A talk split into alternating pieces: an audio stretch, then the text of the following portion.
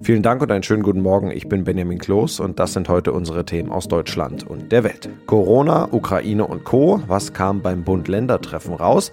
Der Ton zwischen den USA und Russland wird immer schärfer und die Formel 1 versucht trotz Corona in die neue Saison zu starten. Die Corona-Maßnahmen werden gelockert. Morgen soll das Infektionsschutzgesetz mit entsprechenden Änderungen durch Bundestag und Bundesrat gehen. Die Länder sind mit den Änderungen unzufrieden, wie sich heute beim Bund-Länder-Treffen zeigte. Die Aufnahme der Kriegsflüchtlinge aus der Ukraine wollen Bund und Länder als Gemeinschaftsaufgabe angehen und die Weichen für eine schnelle Integration in Deutschland stellen. Lea Matschulat berichtet aus Berlin. In Sachen Corona-Lockerung sind sich Länder und Bund ja nicht unbedingt einig. Wie wird das Ganze jetzt aussehen? Die Lockerungen werden kommen. Das Infektionsschutzgesetz äh, wird durch den Bundestag gehen und mit hoher Wahrscheinlichkeit auch durch den Bundesrat, also die Länderkammer. Auch wenn die Länder mit Kritik nicht sparsam sind, eine Blockade im Bundesrat haben sie nicht angekündigt. Was stört die Länder? Es ist viel zu kompliziert, um schnell zu reagieren. Es gibt lange Verfahren und hohe Hürden sagt der Ministerpräsident von Nordrhein-Westfalen Wüst. Wird die Corona-Lage wieder gefährlich, könne man nicht schnell genug zum Beispiel eine Maskenpflicht verhängen. Ja, gucken wir auf die Ukraine-Flüchtlinge. Da wollen Bund und Länder zusammenarbeiten. Die Menschen sollen schnell integriert werden. Was ist geplant? Den Menschen sollen selbstverständlich schnell zum Beispiel Sprachkurse angeboten werden. Die Kinder brauchen schnell andere Kinder und einen einigermaßen normalen Alltag, sprich Kita-Betreuung, Schulunterricht. So, und dann hoffen Länder und Bund, dass es schnell gelingen kann, die Ukrainerinnen und Ukrainer in den Arbeitsmarkt zu integrieren und so vielleicht den Fachkräftemangel hierzulande abzumildern. Wie das alles finanziert und organisiert werden soll, da wollen Bund und Länder bis 7. April mehr Klarheit haben. In der Ukraine gehen die Kämpfe unvermindert weiter. US-Präsident Joe Biden hat Russlands Präsidenten Putin inzwischen als mörderischen Diktator bezeichnet. Biden hatte bereits gestern seinen Ton noch weiter verschärft und Putin einen Kriegsverbrecher genannt. Sören Gies berichtet aus den USA. Biden sprach anlässlich der Feierlichkeiten zum St. Patrick's Day. Dabei sagte der US-Präsident wörtlich, Irland, Großbritannien und andere Länder stünden vereint gegen einen mörderischen Diktator und reinsten Straßengangster, der einen unmoralischen Krieg gegen das ukrainische Volk führe. Biden sprach auch von einem Wendepunkt der Geschichte, wie er sich nur alle paar Generationen ereigne. Er glaube, momentan herrsche ein echter Kampf zwischen Autokratien und Demokratien und es gehe darum, ob Demokratien erhalten werden könnten. Laut seiner Pressesprecherin Jen Psaki spricht Biden frei von der Leber. Die Formel 1 startet an diesem Wochenende in die neue Saison. 98 Tage nach dem denkwürdigen Finale von Abu Dhabi kämpfen die Piloten in Bahrain wieder um Punkte. Eine Regelrevolution soll die Motorsport-Königsklasse ausgeglichener und packender machen. Experten erwarten eine Fortsetzung des packenden Duells zwischen dem neuen Weltmeister Max Verstappen im Red Bull und dem siebenmaligen Weltmeister Lewis Hamilton im Mercedes. Mit dabei ist auch Mick Schumacher. Inga Strake berichtet aus Bahrain. Der Formel 1 Saisonauftakt in Bahrain beginnt mit einem Desaster für Sebastian Vettel. Er konnte aufgrund eines positiven Corona-Tests gar nicht erst nach Bahrain fliegen. Der deutsche Nico Hülkenberg springt für ihn ein. Wie geht es Vettel? Ja, ich hoffe, Sebastian Vettel geht's gut. Ich habe auf jeden Fall mal Mick Schumacher gefragt. Die beiden sind ja gut befreundet. Er hat mit Vettel gesprochen. Äh, ich habe kurzzeitig mit ihm gesprochen, habe ihm auch gute Besserungen wünschen können. Von daher äh, hoffentlich geht's ihm bald wieder besser. Ja, kann dann auch wieder Rennen fahren. Ersatzpilot Nico Hülkenberg ist gestern direkt nach Bahrain geflogen. Der kommt heute an. Bereits zweimal ist er seit dem Covid-Ausbruch für Sergio Perez und einmal für Lance Stroll bei Racing Point eingesprungen. Und er freut sich natürlich auf den Saisonstart. Ja, und für Sebastian Vettel ist der Ausfall gerade jetzt zum Start mit den komplett neuen Boliden natürlich denkbar ungünstig. Aufgrund der neuen Regeln sind die Autos komplett neu. Sehen wir wieder eine so spannende Saison wie vergangenes Jahr mit den erbitterten Rivalen Red Bull gegen Mercedes, Max Verstappen gegen Lewis Hamilton? Also wenn man jetzt rein nach den Tests geht, dann würde ich schon sagen Red Bull. Aber alle Weltmeister Max Verstappen voran sagen, dass Mercedes mal wieder tief stapelt. Sandbagging, sagen die Briten dazu im vornehmsten British English. Und Toto Wolf hat ganz klar gesagt, ich glaube, die Batterien sind aufgeladen, weil wir natürlich eine Rechnung offen haben. Lewis Hamilton aber sagt, dass er sich schon Sorgen macht. Und damit, muss ich jetzt sagen, ist es vor diesem ersten Rennen, schon allein schon vor der ersten Qualifikation, extrem spannend und äh, ja, alles offen. Was schafft Mick Schumacher denn in seinem zweiten Formel 1 Jahr? Noch steht ja der erste WM-Punkt aus. Ist das sein Ziel?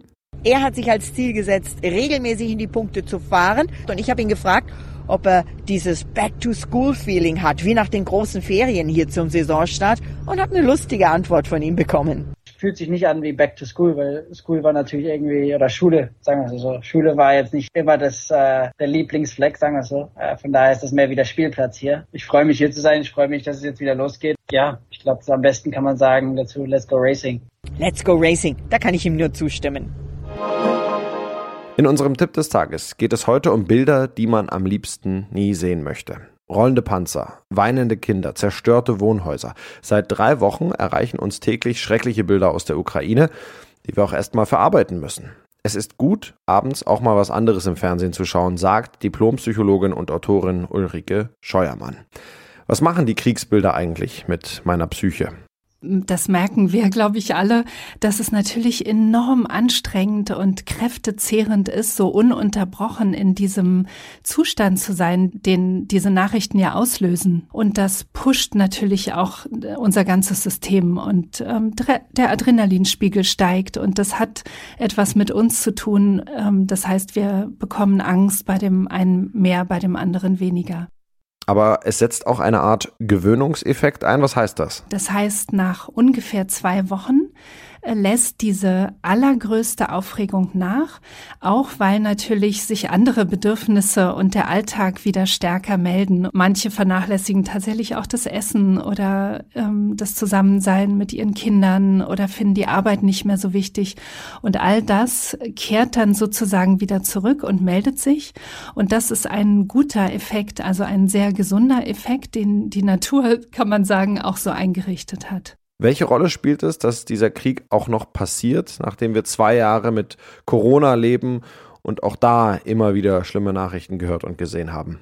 Einerseits ist das dramatisch und sehr schlimm, weil wir zum Teil jedenfalls nicht mehr so psychisch widerstandsfähig sind. Andererseits ist auch dieses, jetzt kommen noch mehr schlechte Nachrichten, so dass wir eigentlich schon auch besser vorbereitet sind. Wir mussten lernen, mit dieser großen weltweiten Unsicherheit und Unsicherheit das eigene Leben betreffend besser umzugehen. Das hilft uns natürlich jetzt auch besser mit dieser großen Unsicherheit der Situation umzugehen.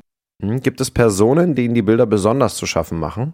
Wir sollten sie ganz fernhalten von kleineren Kindern, weil kleinere Kinder, man sagt so bis sechs, sieben ungefähr, ähm, können noch nicht verarbeiten, dass ähm, zum Beispiel der Krieg entfernt ist. Der Krieg ist hier und jetzt. Und dann kann so ein Erleben von solchen Bildern, rollende Panzer oder weinende Menschen oder eben kaputte Häuser, das kann einen so bleibenden Effekt haben, dass ähm, Kinder davon auch nicht mehr wegkommen. Und bei Erwachsenen, wen nehmen die Bilder und Videos da besonders mit? Alle, die irgendwie an eigene Erfahrungen oder überlieferte Erfahrungen, zum Beispiel eben Kriegserfahrungen anknüpfen. Und das sind die Älteren oder Alten, dann aber auch diejenigen, die von ihren Eltern die Erzählungen so lebendig vermittelt bekommen haben, äh, dass sie eigentlich fast dasselbe erleben haben. Also das, das geht, das kann sein, dass sich das über die Generationen hinweg überträgt und dann auch die gleichen Ängste und ähm, Sorgen und Vorstellungen, was passieren könnte, auslösen kann. Wie gehe ich mit den Älteren um? Also mit ihnen über das Thema sprechen? Ich finde es gut, ähm, Gesprächsangebote zu machen, aber nicht darauf zu bestehen. Also genauso wie beim Umgang mit Kindern. Manche Kinder gehen weg und wollen davon nichts wissen. Andere wollen alles ganz genau wissen und erklärt bekommen. Und genauso ist es bei anderen oder Älteren auch. Wenn sie aber wissen, dass ein Gesprächsangebot grundsätzlich da ist, dann kann das eine Entlastung sein und sie wissen, sie könnten, wenn sie wollten, mit ihrem Sohn oder Tochter zum Beispiel darüber sprechen. Viele Menschen helfen. Wie sehr tut es uns gut, andere Menschen in dieser Lage zu helfen? Also helfen hilft sehr gut und zwar nicht nur denjenigen, denen wir helfen, sondern das Helfen hilft auch uns selber ganz enorm. Also wir bringen uns, wenn wir anderen Menschen helfen, dadurch in gute Gefühle, äh, sogar in Glücksgefühle. Und helfen kann man immer. Und das geht auf sehr verschiedene Arten. Und wichtig ist, dass wir dabei das aussuchen, was uns entspricht. Und das noch, Hollywood-Star Arnold Schwarzenegger hat die Menschen in Russland dazu aufgerufen, sich gegen die Propaganda ihres Staates zu wehren. Ich spreche heute zu euch, weil es Dinge in der Welt gibt, die euch vorenthalten werden. Schreckliche Dinge, von denen ihr wissen solltet, sagte er in dem bei Twitter und Telegram veröffentlichten Video. Er selbst habe im Laufe seiner Karriere eine tiefe Verbindung zu Russland aufgebaut. Sören Gies nochmal aus den USA was verbindet Arnie denn mit Russland?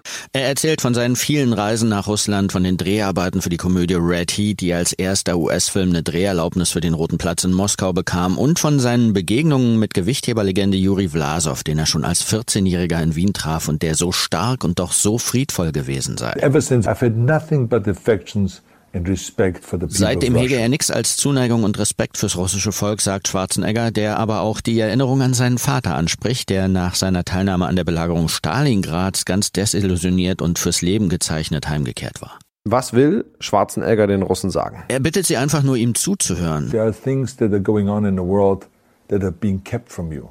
Schwarzenegger sagt, er wende sich an sie, weil sich in der Welt furchtbare Dinge abspielten, die man ihnen vorenthalte, aber von denen sie wissen sollten. Dies sei kein Krieg des russischen Volks, sondern der Machthaber im Kreml, denn die hätten diesen Krieg begonnen. Und er wendet sich direkt an Präsident Putin. Sie haben diesen Krieg begonnen, Sie führen ihn, Sie können ihn beenden, sagt Schwarzenegger. Ja, das war's von mir. Ich bin Benjamin Kloß und wünsche Ihnen noch ein schönes Wochenende. Bye.